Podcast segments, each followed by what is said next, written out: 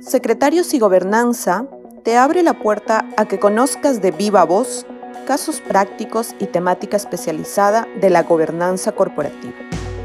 Conversamos con nuestro network ASCLA, directores, secretarios corporativos y funcionarios de la gobernanza, quienes comparten su visión para generar una cultura de buen gobierno. Esto es Secretarios y Gobernanza, el podcast de ASCLA.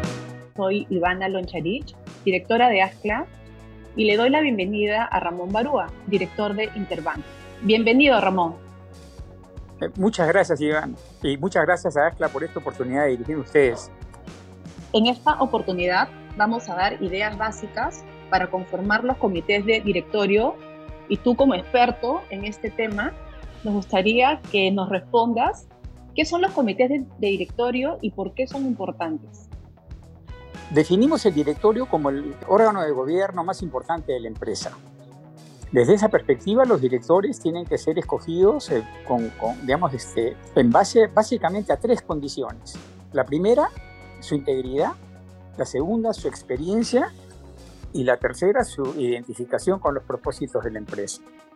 Ahora, dicho esto, los directores tienen la obligación de participar activamente en el gobierno de la empresa y desde mi perspectiva, tienen que hacerlo en dos dimensiones. La primera, en el seno del directorio propiamente, que digamos que es definitivamente el, órgano central de gobierno de la empresa.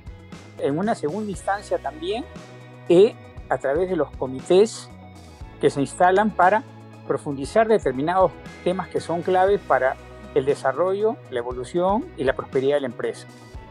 Dicho esto, los comités se definen a partir de las características de cada empresa. Sin embargo, hay tres comités que yo creo que son indispensables para el, para el buen funcionamiento y la buena gobernabilidad de las empresas. El comité de auditoría, el comité de riesgos, de gestión de riesgos y el comité de gestión del talento. Eventualmente hay un comité adicional dependiendo de la envergadura de la empresa, que es el de imagen institucional. Nos cuesta mucho trabajo construir el prestigio y la reputación de una empresa y se puede destruir muy rápidamente, especialmente en las épocas actuales. Tú nos dices que, que, los comités se conforman en base a la especialidad y nos has mencionado algunos ejemplos de comités que no, que no deberían faltar en la empresa.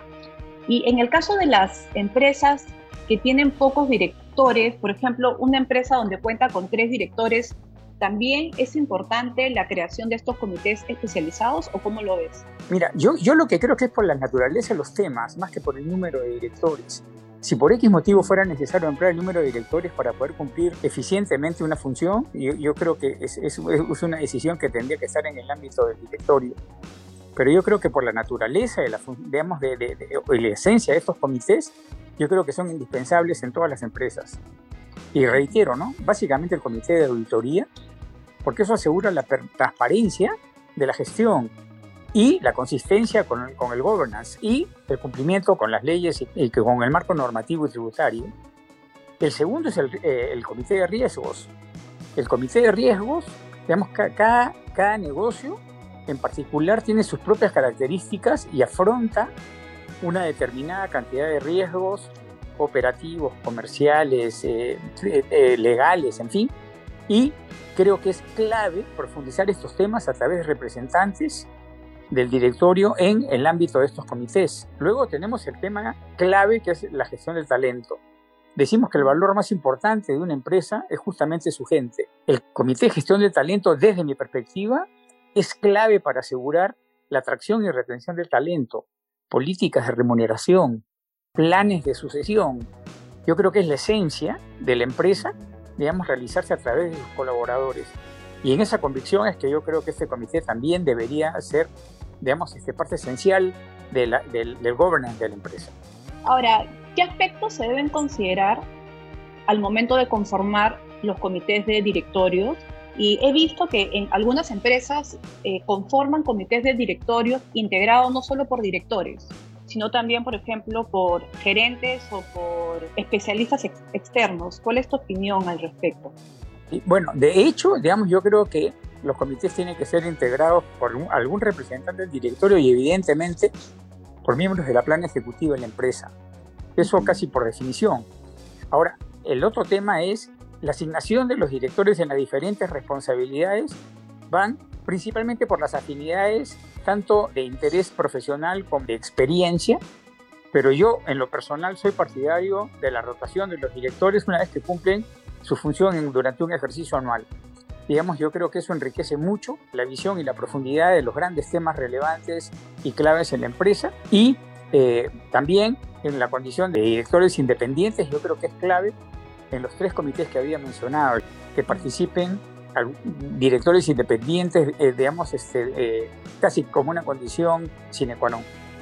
Ok, Ramón, estos comités de directorios deben funcionar como un directorio, es decir, en el tema de forma, ¿no? De llevar una agenda, en tener actas. ¿Quién consideras que debería presidir los comités de de directorio y quién debería ser el brazo operativo. En el directorio, por ejemplo, el brazo operativo es el secretario del directorio. En los comités de directorio, ¿qué recomiendas? ¿Cómo debe funcionar esto? Yo creo que en los tres directorios claves digamos que yo creo que la presencia del CEO o el gerente general es, fundamental y los comités deberían estar presididos por el representante del directorio. Dicho esto, sí coincido en que la parte formal tiene que ser muy, muy estricta Primero tiene que haber un cronograma de reuniones, tiene que haber una agenda para cada reunión. Cada reunión implica un acta conteniendo los acuerdos y los acuerdos tienen que contener tres cosas. Primero, la definición del acuerdo. Dos, el responsable. Y tres, la fecha que tiene que ser cumplido. Y eso tiene que ser puesto en conocimiento del directorio en la sesión inmediata posterior a la realización del comité. Si se establece esta disciplina, la cosa fluye y el contenido de los comités se puede trasladar al directorio con eficiencia para poder tomar las decisiones convenientes para la buena gobernanza de la empresa.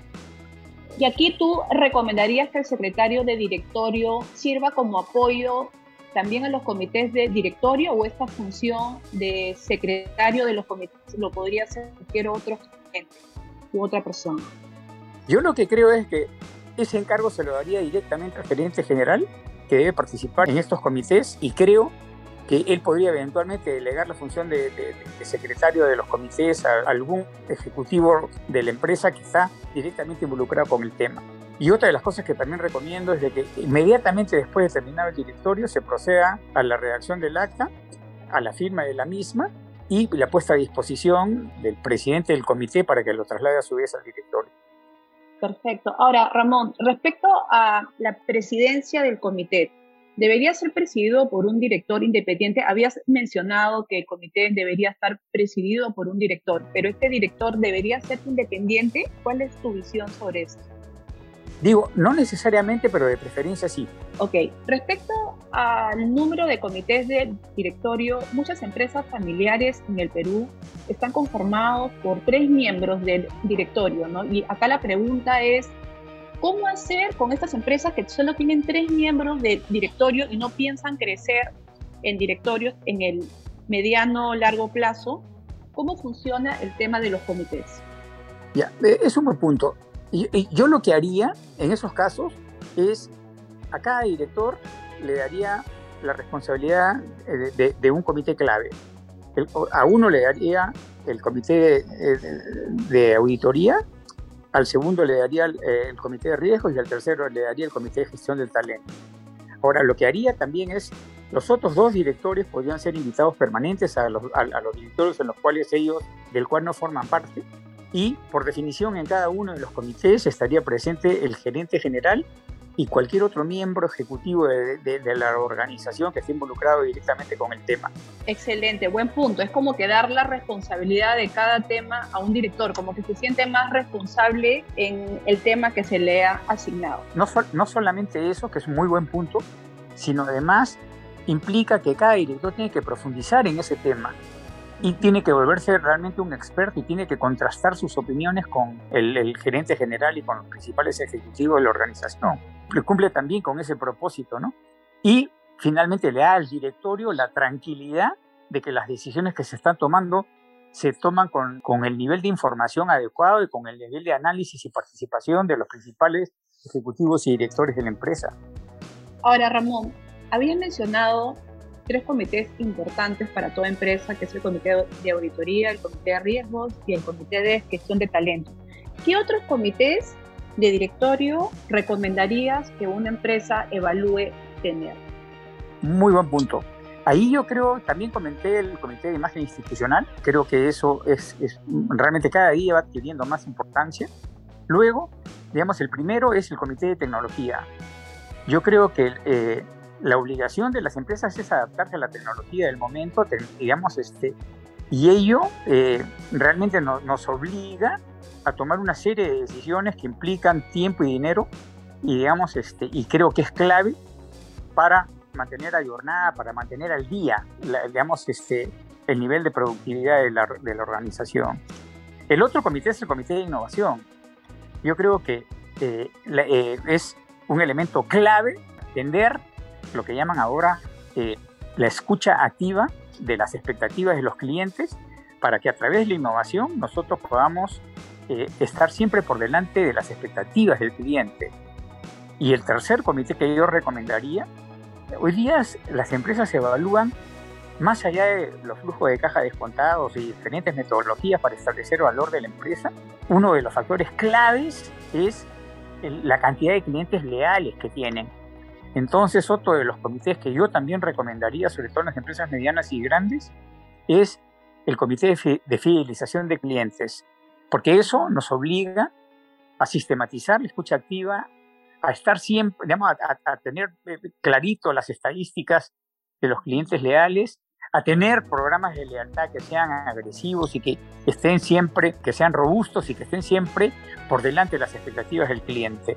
Entonces, ese es otro comité, el cual yo sugeriría que tenemos que darle la mayor importancia, porque les digo, hoy día el valor de las empresas gira alrededor de, lo que llamamos no solamente la lealtad de los clientes, sino el lifetime value de, cada uno de los clientes y eso yo creo que es un, es, un aspecto puntual y revolucionario de las gestiones actuales de las empresas eficientes. Muchas gracias Ramón por esta entrevista. Hemos aprendido bastante sobre el tema de ideas básicas de cómo conformar los comités de directores. Al contrario, quiero yo más bien agradecerles a ustedes esta oportunidad y estoy a su disposición en la oportunidad que quieran conveniente. Muchas gracias. ¿eh? Gracias a todos por escucharnos y los invitamos a escuchar el podcast de ACLA y nos pueden seguir en nuestras redes como Red ACLA. Hasta la próxima.